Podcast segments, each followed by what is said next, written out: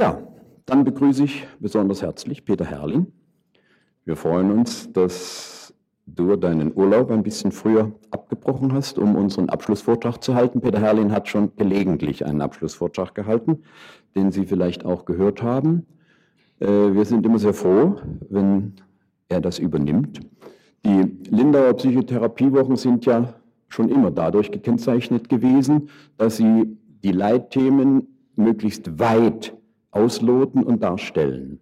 Und in unserem Falle, was das Zusammenspiel und das Spiel in der Psychotherapie betrifft, äh, haben wir ja auf der einen Seite den Pol der empirischen Forschung, die Ihnen dargestellt wurde, so gut, wie sie heute überhaupt gemacht werden kann von der Forschungsmethodik her. Wichtige Thematik. Und zum anderen äh, wollen wir den Bezug zum Spiel herstellen im Zusammenhang mit den großen archetypischen Menschheitsthemen, dem Ritus, weil ja auch das die Basis unseres therapeutischen Handelns ist. Da sind wir ganz besonders froh, dass wir Peter Herrlin gewinnen konnten, der sich mit diesen Themen seit langem beschäftigt. Sie kennen ihn vielleicht als Mitarbeiter, der auch solche Themen wie den Tod in einer Selbsterfahrungsgruppe Mein Tod aufgegriffen hat. Leider ist sein Buch wie von selbst vergriffen und wir hoffen, dass es wieder aufgelegt werden kann. Und ich erinnere mich noch sehr gut an den Vortrag, den du mal gehalten hast über das Flow-Erlebnis. Seitdem fließt es auch in meinem Leben ein bisschen besser, seitdem ich deinen Vortrag damals gehört habe. Also Themen wie Trance, wie der Ausblick in die großen Kultspiele, in die Heilungsrituale werden wir heute hören und äh, vor allem, und das ist ja nun ganz besonders wichtig, den Zusammenhang zu unserem therapeutischen Handeln. Das Thema lautet also, ja, wie ist es denn nochmal? Die Psychotherapie als rituelles Handeln. Nächste Woche ist auch noch, um das noch zu erwähnen, äh, bietet er eine Gruppe an, Gott in uns, Therapeut oder Patient über die Spiritualität und nee, Psychotherapie und Spiritualität. Sie merken, dass es schon ineinander übergeht. Und wir sind auch sehr froh, dass dieses Thema der Spiritualität dargestellt werden kann, eben außerhalb des Dunstkreises von Sentimentalität und schwülstigen Formulierungen. Und da wissen wir, dass wir das Thema in guten Händen bei dir haben. Vielen Dank, dass du gekommen bist.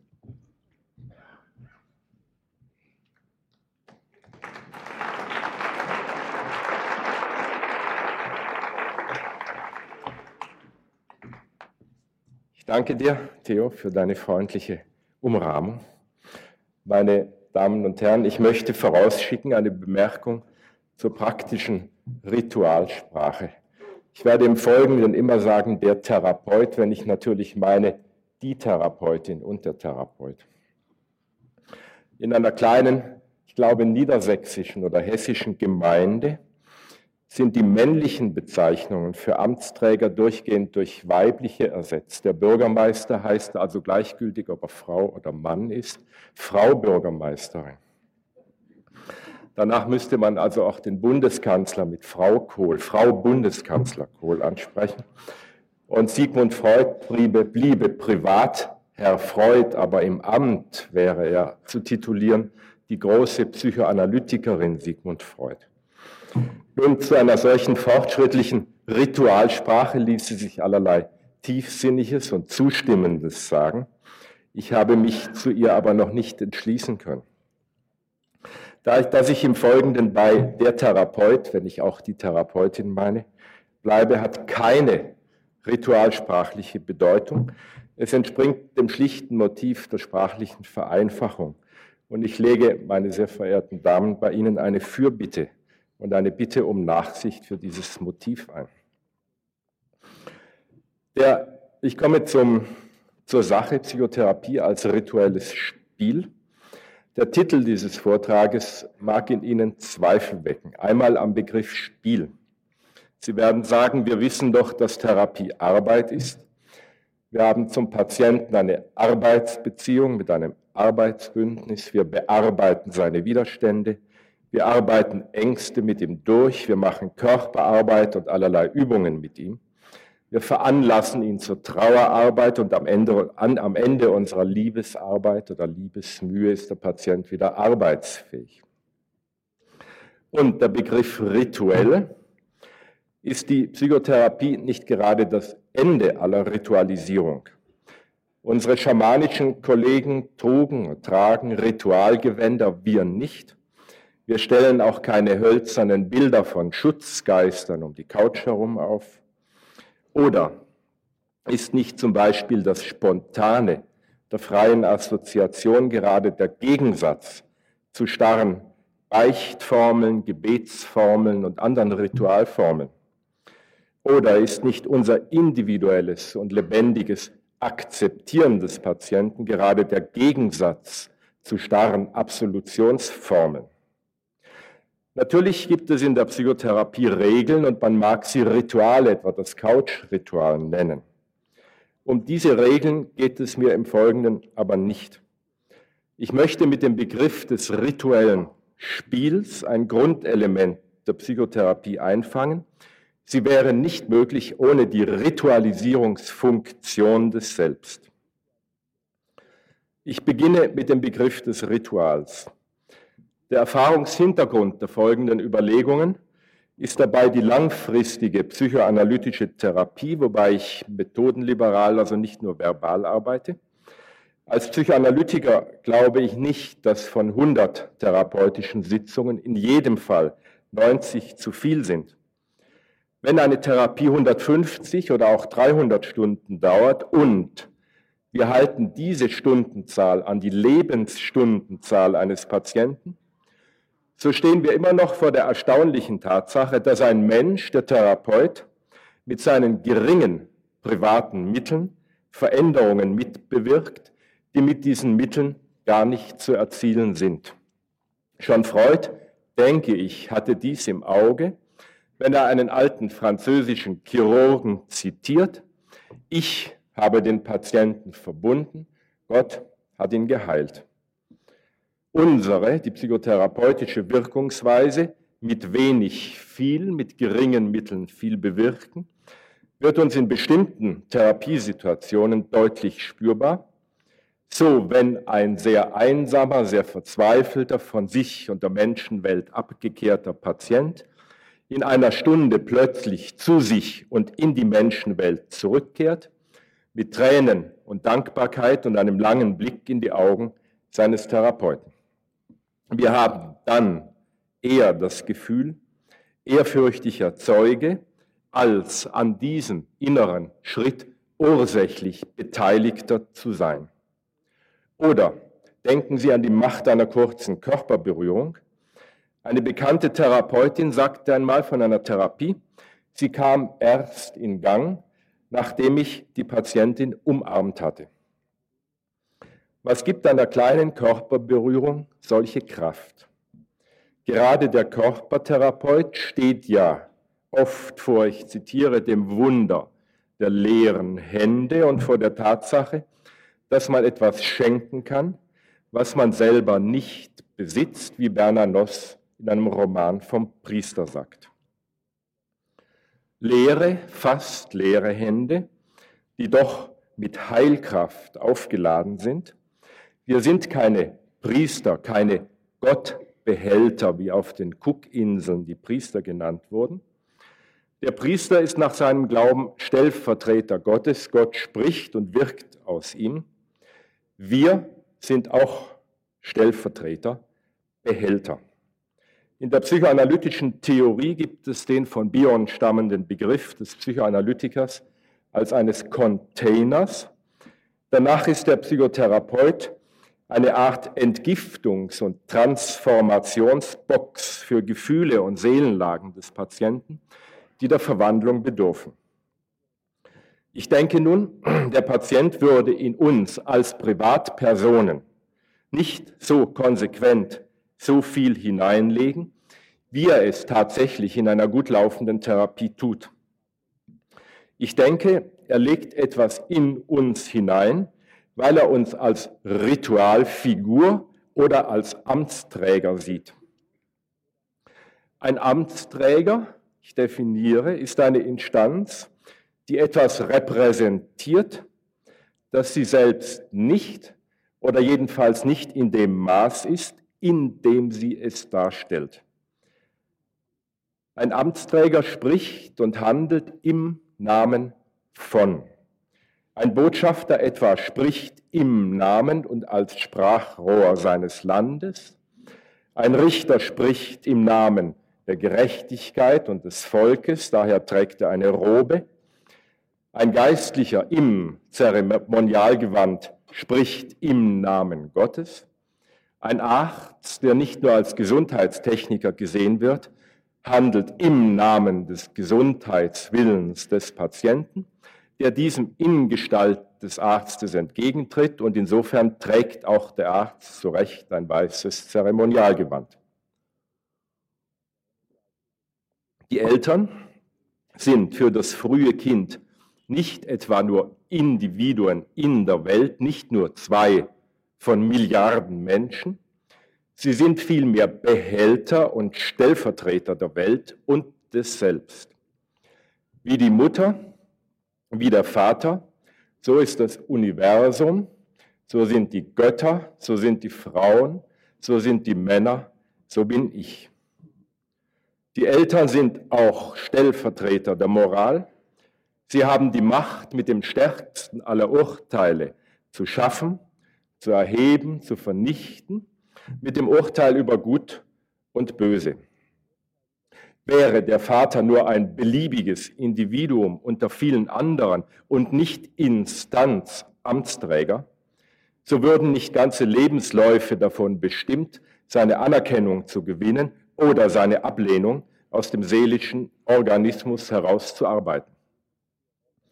Der Liebende kehrt zu der ritualisierenden Wahrnehmungsform der Kinder zurück, wenn er zu der Geliebten sagt, du bist die Welt für mich. Wenn er durch sie hindurch die ganze Welt umarmt und als umarmenswert erlebt. In all diesen Fällen übernimmt ein Mensch für andere die Funktion, die Welt, den menschlichen Kosmos im Ganzen oder in Teilen darzustellen, wir können auch sagen, zu spielen. Durch solches Spiel depersonalisiert sich die Kultfigur, der Amtsträger. Ihr Ich, ihre Individualität tritt hinter dem Repräsentierten zurück. Zu den Worten Kultspiel, Ritus, fallen uns die urtümlichen Rituale der Menschheit ein. In ihnen wurde der äußere und innere Kosmos sowohl vergegenwärtigt, das präsentative Element des Ritus, als auch magisch miterhalten. Ein Maori-Häuptling sagte, wenn wir aufhören, unseren Göttern zu opfern, dann sterben sie und wir mit ihnen.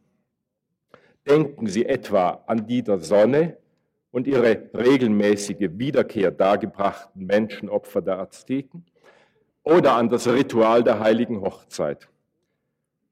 In ihr wurde die weltschaffende geschlechtliche Vereinigung des ursprünglichen Götterpaares rituell nacherlebt und magisch mit vollzogen. Die heilige Hochzeit war eine kosmische Heilshandlung, etwa so, wie wenn von den Oberammergauer Passionsspielen die Gesundheit, und Vermehrung der Menschen, das Wachstum der Pflanzen und Ernten, das Wohlergehen des ganzen Alls abhingen und dieses ohne diese Spiele buchstäblich ins Nichts versenke. Magische Riten gab es nicht nur auf der globalen kosmischen Ebene, sondern auch für Teilziele, etwa Jagdriten. In Russland gab es einen Brauch, die Hochzeitsnacht in der Vorratskammer zu verbringen, um die Fruchtbarkeit der Ehe zu sichern. Wenn ich von der Psychotherapie als rituellem Spiel spreche, so habe ich nicht den magischen Ritus im Auge.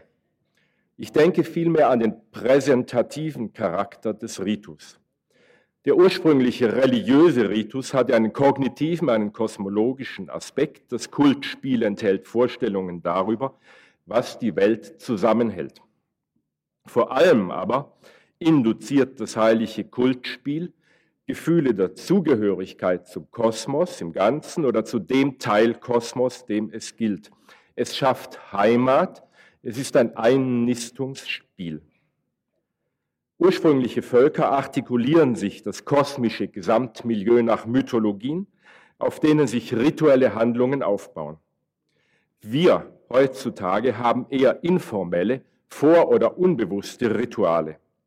Im autogenen Training zum Beispiel mag der Atem im Körper umschlagen zum Körper, zum Ich im Atem.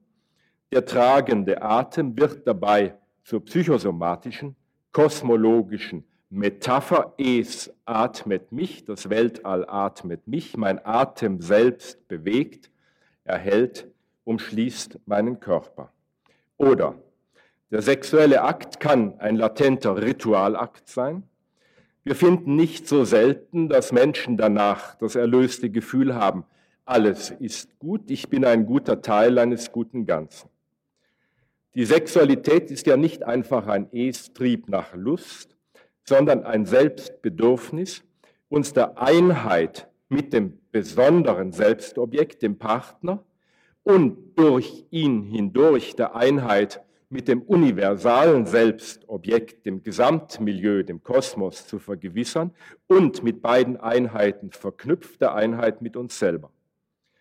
Der andere ist dann informeller Ritualpartner. Ich liebe durch ihn hindurch das Weltall und lasse mich durch ihn hindurch vom Universum lieben. Er ist Stellvertreter, er ist Behälter, er ist Kanal. Im Tantrismus findet sich diese natürliche Ritualfunktion der Sexualität mythologisch und technisch kunstvoll ausgebaut. Die Riten machen von der natürlichen Symbolkraft der in ihnen verwandten Elemente Gebrauch. So ruhen etwa auch Mythos und Ritus der Friedenspfeife auf dem natürlichen Wesen des Tabaks zueinander zu führen, wie auch die Werbung weiß.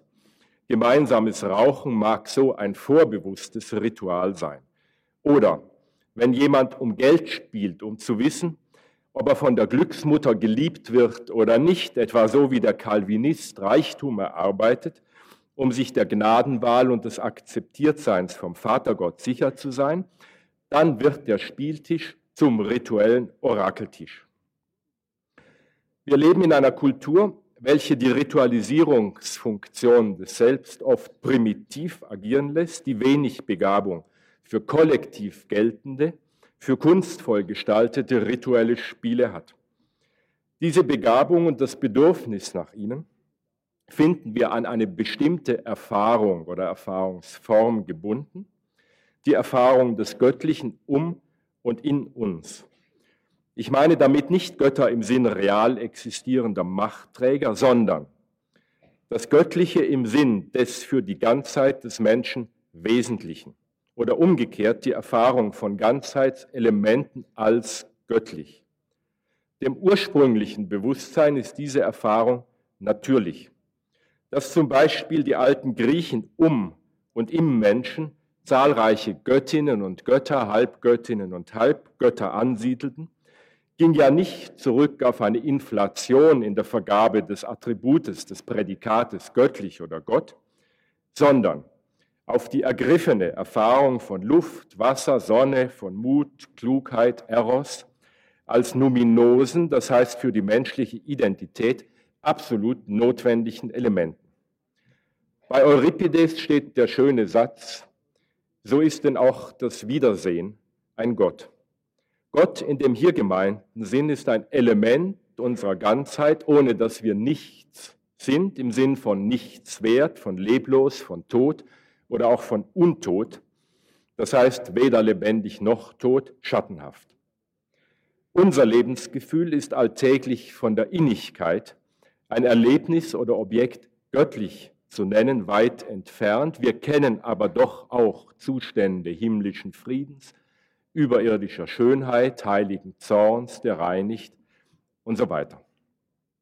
In der Psychotherapie erleben wir regelmäßig Augenblicke der Ehrfurcht mit, wenn Patienten einen Neubeginn mit Elementen ihrer Ganzheit machen, die sie ernst, ergriffen aber auch mit Furcht und Zittern erleben. Ich darf dieses Element nie mehr verlieren, wenn ich nicht wieder ins Elend, ins Nichts fallen will. Formelle wie informelle Riten haben hinsichtlich des Ganzen drei Funktionen. Erstens erhalten und erneuern sie das Gefühl der Zugehörigkeit zum Gesamtmilieu. Dies ist etwa auch ein psychologisches Motiv für den rhythmisch wiederkehrenden Vollzug des Sexualaktes. Zweitens werden sie an wichtigen Stationen auf dem Weg des Menschen zu seiner Ganzheit wie Geburt, Pubertät, Eheschließung, Tod vollzogen, auf denen er eine neue Identitätsgestalt annimmt. Dem gelten die von Van Gennep sogenannten Übergangsriten. Auch heute spielen etwa offiziell ungeregelte Pubertätsriten eine wichtige Rolle. Dem neu aufgehenden Ganzheitselement Element werden Opfer gebracht, Sicherheitsopfer etwa bis hin zum Riskieren des eigenen Lebens, denken Sie etwa an U-Bahn-Surfing, so wie die Sicherheit des Kindseins beim Eintritt ins Erwachsenenalter geopfert werden muss. Wenn die Ganzheit traumatisch und strukturell verloren ist, braucht es drittens Heilungsrituale. So kannten ursprüngliche Stämme etwa Rituale der emotionalen Reinigung von Kriegern, die gemordet hatten. Seelisch und psychosomatisch krank im alten Griechenland suchten die Traumrituale in den Kurtempeln des Asklepios auf. Oder nimmt das Über-Ich im Lauf des Jahres überhand, braucht es kompensatorische Rituale der Gesetzesübertretung wie Fastnacht. Die unterdrückte äh, Vitalität wird in ritueller, zeitlicher Begrenzung freigesetzt. Sie hat sozusagen Freigang, um dann wieder hinter die Gitter des Alltagslebens zu kommen. Die Psychotherapie hat auf dem Gebiet der Heilungs-, aber auch der Übergangs- und der globalen Zugehörigkeitsriten wichtige Funktionen übernommen. Die Psychotherapie stellt den Ritualpersonen, dem Therapeuten und dem Patienten Gefäße zum Einfangen verloren gegangener Ganzheitselemente höherer oder niedriger Ordnung zur Verfügung. Wenn es um dieses Ziel geht, dürfen die freie Assoziation ein Bewusstseinsritual, Tanz ein Tanzritual, ein Pinsel ein ritueller Gegenstand heißen. Rituell ist ein Akt dadurch, dass er einem Faktor menschlicher Identität, also einem uns erschaffenden Element, ein Gefäß hinhält. Die psychotherapeutischen Schulen haben dabei ihre globalen Anrufungsworte, das Unbewusste, das Selbst, die Begegnung, der Körper, die Träume oder andere Heilinstanzen. Ihnen werden Opfer dargebracht, Aufmerksamkeitsopfer in verschiedenen Medien. Erfüllt das angerufene Element das hingehaltene Aufmerksamkeitsgefäß, erfüllt etwa Wut das Stampfen oder Liebe die Farbe Rot, werden in der religiösen Bildsprache gesprochen gekreuzigte, gekreuzigte Götter, also Ganzheitsfaktoren der Psyche lebendig, dann ist der Ritus belebt. Ohne dieses Gnadenelement bleibt er tot. Wenn etwa das Unbewusste schweigt, ist die freie Assoziation nur Geplapper. Wenn die Wut abgewehrt wird, ist das Stampfen ein leeres Psychoturnen. Übrig bleibt dann höchstens ein magisches sich abstrampen, der Versuch des Gefäßes, sich selber zu füllen, aber kein Gefäß kann sich selber füllen. Die Psychotherapie ist ein Heilritual, in dem ein Mensch, der sich nur noch als halber Mensch oder kaum mehr als Mensch, sondern etwa als Leistungsmaschine fühlt, wieder ein Mensch wird. Dabei ist ihm ein anderer oder mehrere andere behilflich. Der Mensch wird nur durch den Menschen ein Mensch. Psychotherapie im Gegensatz zur Spiritualität ist Heilung des Menschen durch den Menschen, soweit dies eben geht. Der Therapeut als Ritualfigur vertritt die Ganzheitsfaktoren des Patienten. Er vertritt auch die Göttlichkeit des Menschen für den Menschen. Für viele unserer Patienten ist der Mensch ja ein Teufel, ein Tier, ein Wolf, ein Hai, ein unwirklicher Traum oder gleichgültig geworden. Betrachten wir das therapeutische Ritualamt näher. Wie macht es überhaupt der Therapeut, sich aus einer Privatperson in eine Amtsperson zu verwandeln? In psychoanalytischer Terminologie, er geht in die Einstellung der Abstinenz. Dieses Wort Abstinenz hat für manche nicht den besten Klang. Es erinnert sie etwa an den deutenden Psychoanalytiker, der nach einem Ausdruck von Pearls nur ein kalkulierender Leichnam ist, oder an die Psychoanalyse als an, als an ein Experiment sozialer Deprivation. Mein Analytiker hat 600 Stunden geschwiegen, das war zu viel, sagte mir neulich einer infolge dieser 600 Stunden nicht mehr ganz junger Mann. Der tiefste Sinn der Abstinenz aber liegt in Wahrheit darin, die Ritualverwandlung zu ermöglichen. Dabei bezeichnet das Wort den negativen Aspekt der therapeutischen Einstellung, dass der Therapeut Verzichte leisten muss, wie auch der Patient. Was ist aber das Positive, das durch sie ermöglicht wird? Das Positive ist die Empathie eines therapeutischen Menschwerdungsrituals. Das Herzstück dessen, was der Therapeut tut, ist engagierte Empathie geben das Herzstück dessen, was der Patient tut, ist die Assimilation dieser engagierten Empathie durch seinen kranken psychosomatischen Organismus. Die defizitären oder abgewehrten Elemente seiner Identität nehmen die auf sie gerichtete, hellsichtige Akzeptanz des Therapeuten in sich auf, ungesehen, entrechtet, verelendet, wie sie sind, nähren sie sich an seiner zugleich zärtlich mütterlichen und väterlich anwaltschaftlichen Fürsorge. Der Patient verwandelt die Empathie des Therapeuten dann teilweise in Eigenempathie und sie ist dann in wachsender Selbstständigkeit die Trägerin seines neuen Lebens. Die Abstinenz des Therapeuten bedeutet zentral, dass er sich innerlich ganz auf die Bedürfnisse des Patienten zuspitzt und die eigenen Bedürfnisse im hohen Maß methodisch zurückstellt. Jedes Amt hat ja seine spezifischen Amtszurückhaltung, etwa Abstinenz von politischer Betätigung, ist durch seine ihm eigenen Abstinenzen mitdefiniert dass dieses Zurückstellen der eigenen Bedürfnisse des Therapeuten konsequent und zuverlässig ist, hat seine Bedingungen, so des Ortes, der Zeit, des Geldes, der Psychohygiene des Therapeuten, der Motivation des Patienten und so weiter.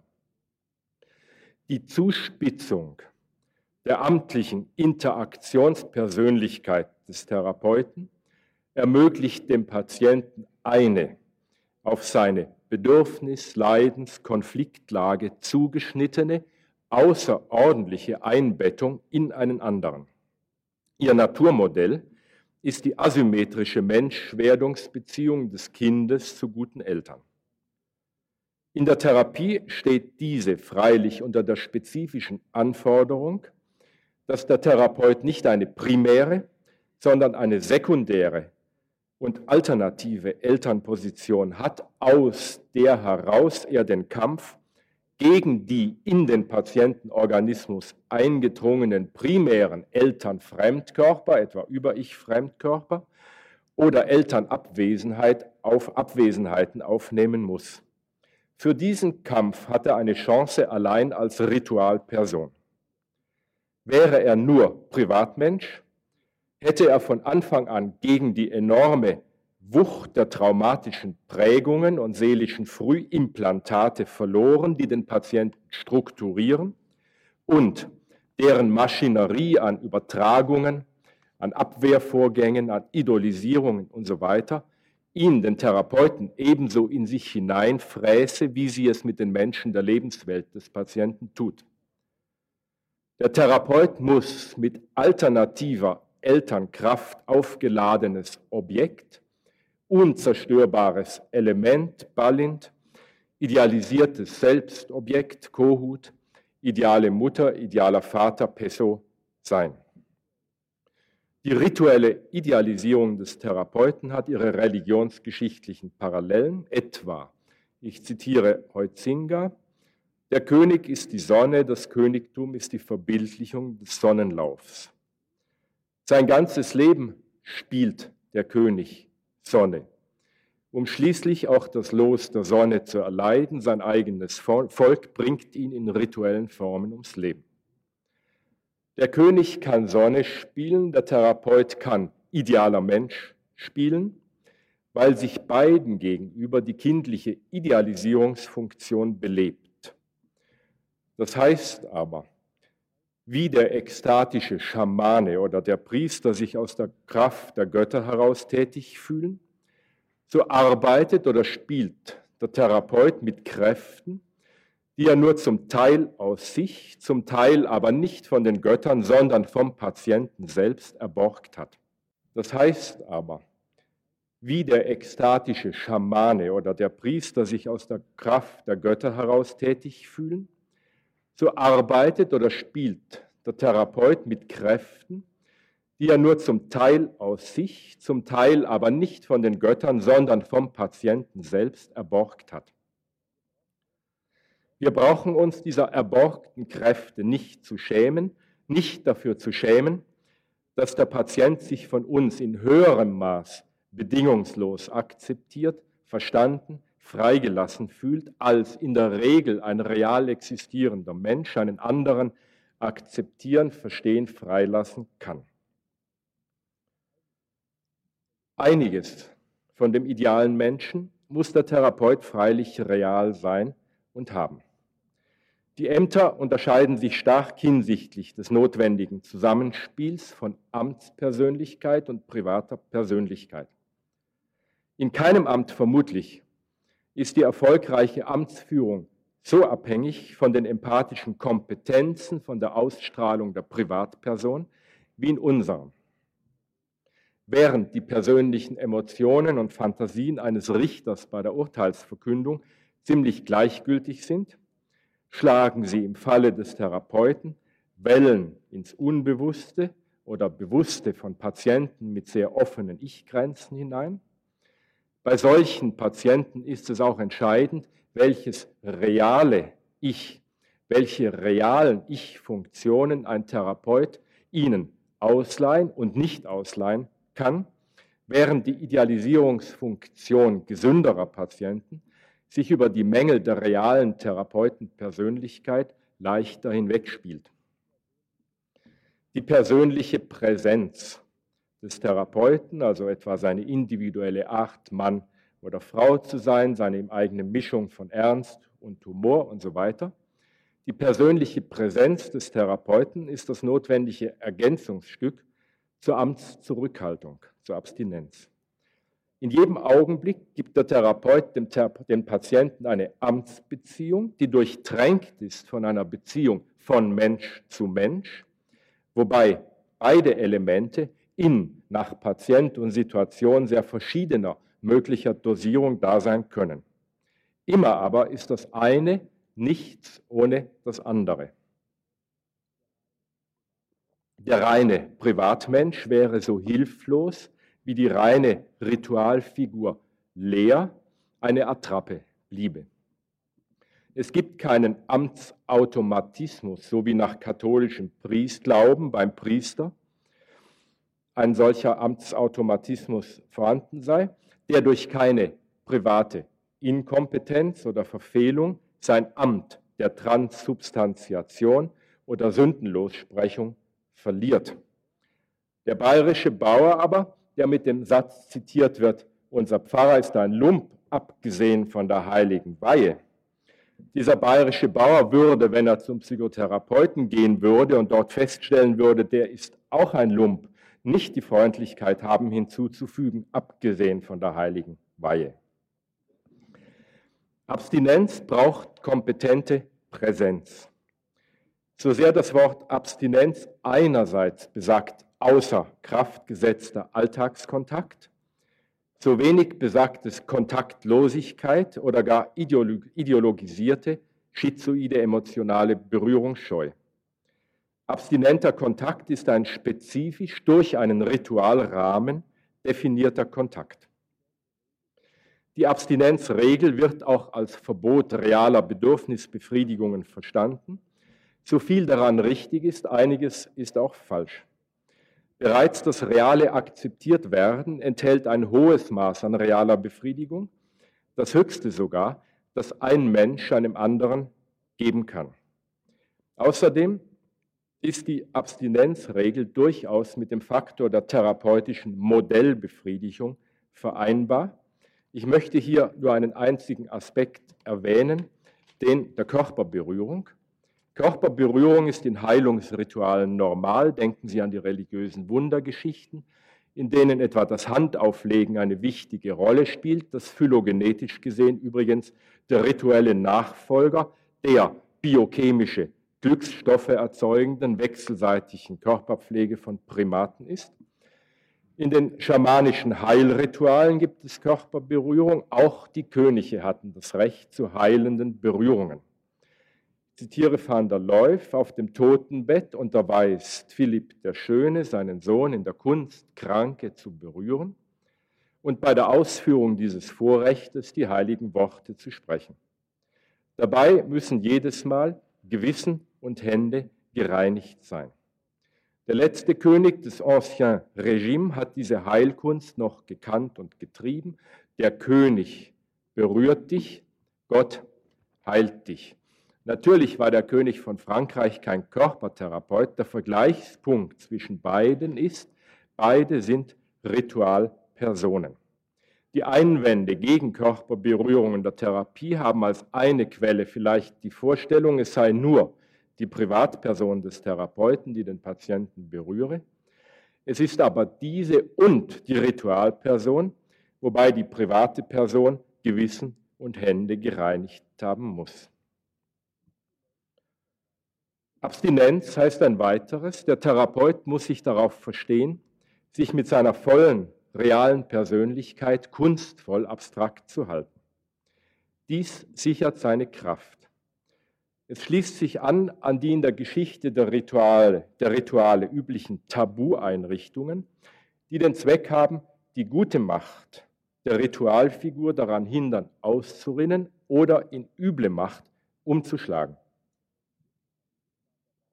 Die Schutztabus waren dabei nicht selten qualvoll und machten die Ritualfigur zum Gefangenen. So verbrachte etwa ich erwähne ihn, weil er eine gewisse Ähnlichkeit mit dem Analytiker hat. Der Priesterkönig eines afrikanischen Stammes sein Leben auf einem Sessel im Walde, in dem man sich nur auf Knien nähern durfte. Selbst schlafen musste er im Sitzen. Würde er sich niederlegen, gäbe es Unwetter und Sturm. Ein wichtiger Aspekt ist die Tabuisierung der Informationen über das Privatleben der Ritualperson. Neulich sagte ein englischer Mann von der Straße im Fernsehen, die Berichte und Filme über das englische Königshaus seien nicht gut. Ich zitiere ihn, das Mystische geht verloren. Antigonos, ein alter makedonischer Feldherr, der von jemandem Sonnensohn und Gott genannt wurde, erwiderte, davon weiß mein Nachttopfträger nichts. Wenn eine Nation eine Nachttopfträgerperspektive auf den König hat, so mag seine Fähigkeit, die nationale Identität zu verkörpern, verloren gehen. Hätte sie der Patient, so würde seine Beziehung zum Therapeuten in die Nähe einer Selbsterfahrungsgruppe zu zweit rücken, durch die der Patient neu belastet und neu traumatisiert würde. Die Heilkraft des Therapeuten wäre dahin. Indem der Therapeut abstrakt bleibt, schützt er den Patienten vor sich. Der therapeutische Behälter muss auch deshalb abstrakt ausreichend leer bleiben, damit die Ritualisierungsfunktion des Therapeuten in ihn, äh, des Patienten in ihn hineinlegen kann, was dieser jeweils braucht. Die Heilkraft des Therapeutengefäßes liegt sowohl in den persönlichen Kompetenzen des Therapeuten wie in dem, was der Patient in dieses Gefäß hineingibt an guten Selbst Anteilen durch Projektion, an guten introjekten inneren Figuren durch Übertragung. Beide bilden, schamanisch gesprochen, die Hilfsgeister des Therapeuten. In dem Maß, in dem diese Hilfsgeister, die inneren Figuren, nur fragmentarisch und schattenhaft ausgebildet sind im Patienten, trinken sie dadurch, dass der Therapeut sozusagen ihre Inkarnation, ihre Verkörperung ist, von seinem Fleisch und Blut, verstärken, amplifizieren sich und werden erst dadurch wirklich lebendig. Das ist ein wichtiger Sachverhalt, insbesondere bei frühgestörten Patienten. Zum Beispiel der nach seinen positiven Elementen defizitäre innere Vater kräftigt sich, indem er sich mit dem realen Therapeuten amalgamiert in der Psyche des Patienten. Dieser Therapeut wiederum kann sich nur auf der Basis jener guten Vaterelemente und Spurenelemente ähm, kann nur auf der Basis dieser Spurenelemente assimiliert werden.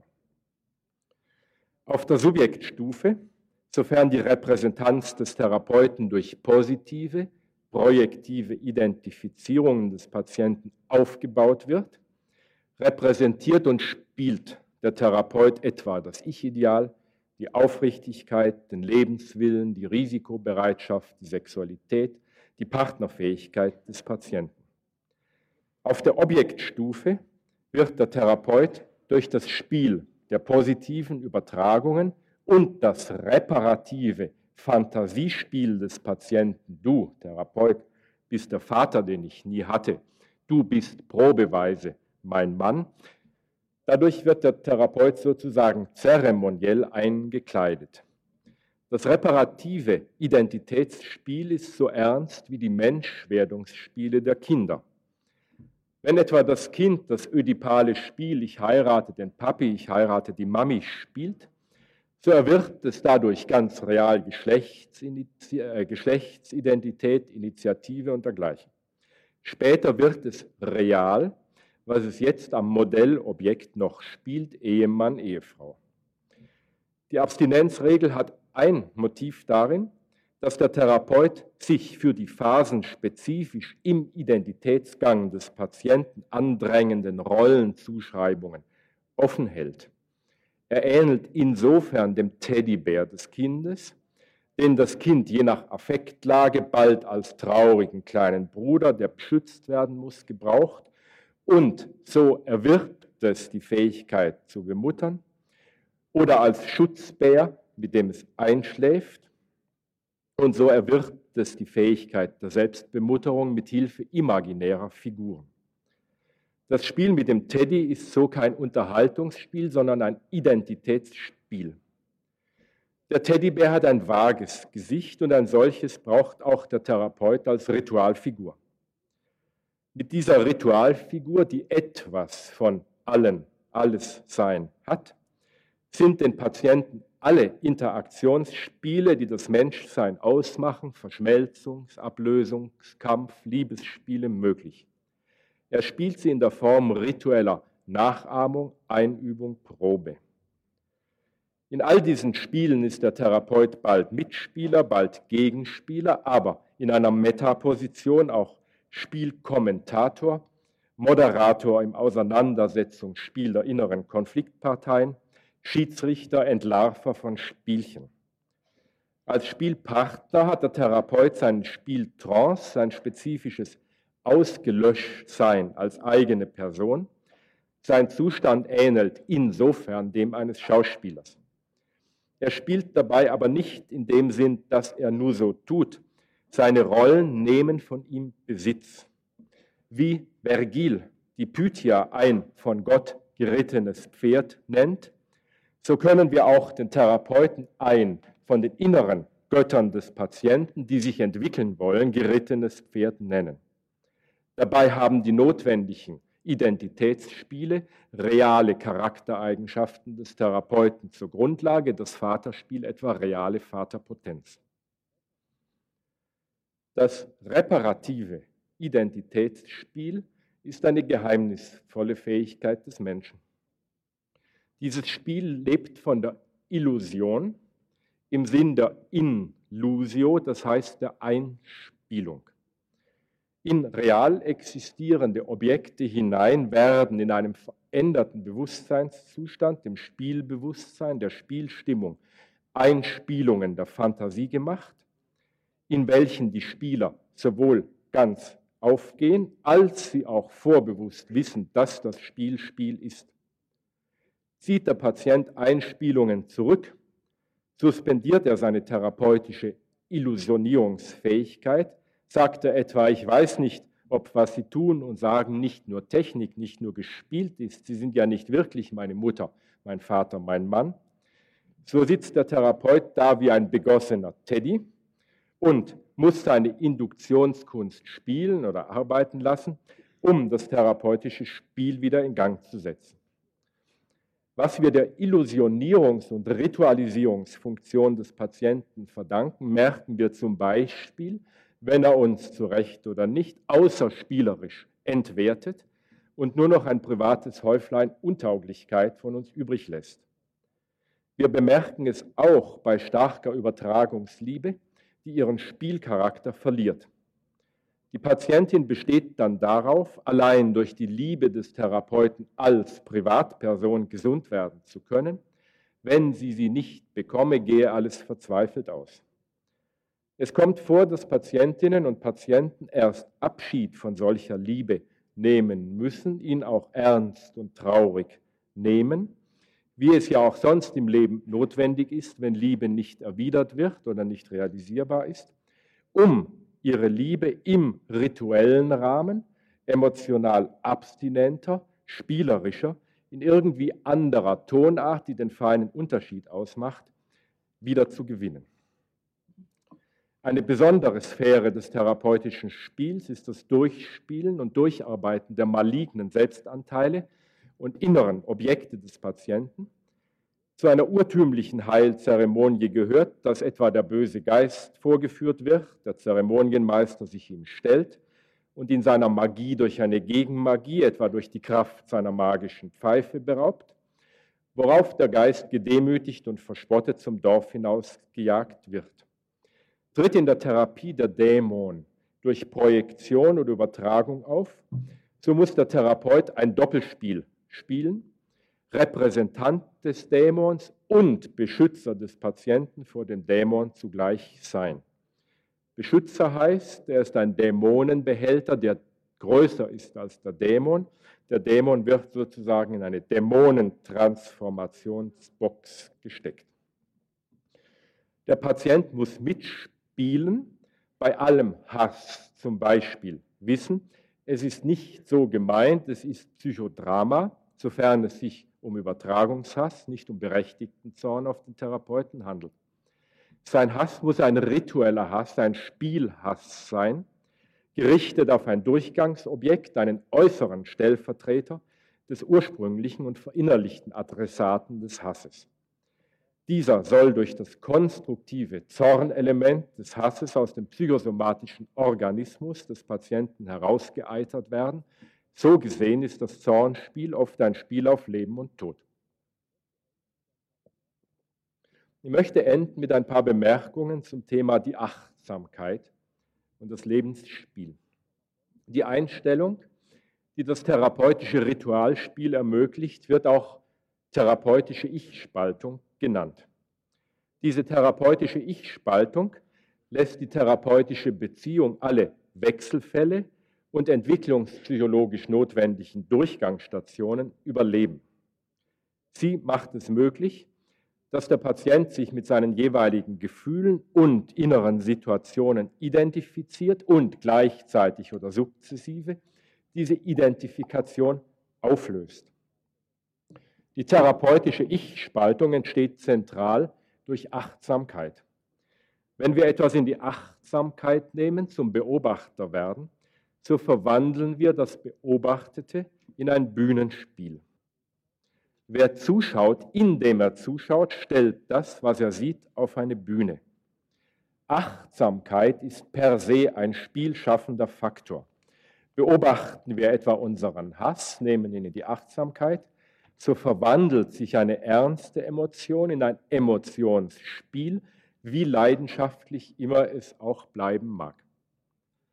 Die Achtsamkeit ist falsch verstanden, wenn sie ein reines Registrieren von Emotionen genannt wird. Therapeutische Achtsamkeit verändert, verflüssigt. Nur registrierendes Bewusstsein aber verändert seine Objekte nicht. Mutative Aufmerksamkeit ist so etwas wie eine konstruktive Persönlichkeitsspaltung, etwa ich achte auf meine Angst und wenn sie dadurch abnimmt, ist der Vorgang nicht der, dass diese Angst gewissermaßen innerlich nur abfotografiert wird, sondern der Vorgang ist der, dass meine mutige Erwachsenenpersönlichkeit das ängstliche Kind in mir beruhigend anschaut und an die Hand nimmt und dadurch verringert sich dessen Angst. Wir sagen dem Patienten, gibt dem Gefühl Aufmerksamkeit und schaut zu, was passiert. Die Veränderungen treten dann wie von selbst auf. Auch dieses Es geht wie von selbst ist ein Aspekt des Spielerischen.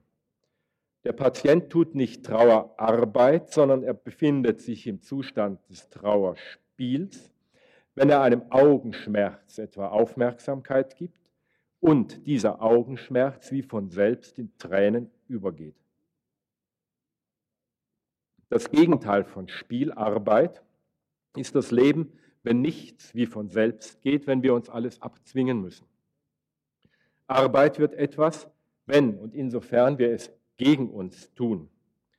Wenn wir uns etwa bewegen, der Organismus aber will schlafen oder wenn wir schlafen, der Organismus aber will sich bewegen, auf diese Weise wird sogar der Schlaf zur Arbeit, zum Arbeitsschlaf. Unser Leben wird zum Lebensspiel, wenn wir mit dem Organismus gehen wenn wir in ihm nicht einen, wie uns scheint, permanent etwa psychosomatisch faulenden Gegenspieler haben. Zum Lebensspiel gehört ein zweites. Der Mensch ist nur dann ganz Mensch, sagt Schiller, wenn er spielt. Das heißt, wenn er, was er tut, um seiner selbst willen tut, erlebt und ist. Wenn ich schlafe, um zu schlafen, so, so schlafe ich spielerisch. Arbeit unter diesem Aspekt heißt, etwas tun, das nicht Selbstzweck, sondern nur Mittel zum Zweck ist. Schlafe ich nur als Mittel zur besseren Leistungsfähigkeit am nächsten Morgen, so tue ich Schlafarbeit. Es ist ein Ziel des rituellen therapeutischen Spiels, den Patienten nicht nur arbeitsfähig, sondern auch spielfähiger zu machen. Ich ende mit zwei Zitaten, das erste von Campbell. Es gibt eine eigenartige, höchst interessante Redeweise im Japanischen, die in einer ganz besonderen Art des höfischen, aristokratischen Sprechens Spielsprache genannt wird. Anstatt etwa zu jemandem zu sagen, ihr kommt in Tokio an, würde man diese Feststellung mit dem Satz, ihr spielt Ankunft in Tokio ausdrücken. Man geht hierbei davon aus, dass die angeredete Person ihr Leben und ihre Kräfte so in der Gewalt hat, dass für sie alles nur Spiel ist. Dieser Gedanke wird sogar so weit geführt, dass man zu jemandem sagt, nicht, ich habe erfahren, euer Herr Vater ist gestorben, sondern ich habe vernommen, dass euer Herr Vater Sterben gespielt hat. Heutzinger schreibt dazu, diese Ausdrucksweise steht, wenn ich recht sehe, der Deutschen nahe, seine Majestät haben geruht. Der Hochgestellte wird in einer Erhabenheit gesehen, in der nur freiwilliges Geruhen zum Handeln bewegt. Ich habe versucht zu skizzieren, dass und wie die Psychotherapie in den Begriffen einer Spielsprache verstanden werden kann, freilich in einer anderen Wortbedeutung. Der Zweck des therapeutischen Ritualspiels liegt auf dem Weg zu dem Ziel unseres Lebens überhaupt, die Verwandlung unseres Lebens in ein Spiel, das, in eine endgültige Spiel, das eine endgültige Spielsprache hat, wie die Zitate sie andeuten. Möchte erwähnen, dass das Bayerische den Ausdruck sich spielen kennt, etwa ich spiele mich gut mit dieser Idee, mit diesem Plan. So hoffe ich, Sie spielen sich gut mit einigen der vorgetragenen Gedanken und danke Ihnen dafür, dass Sie zuhören gespielt haben.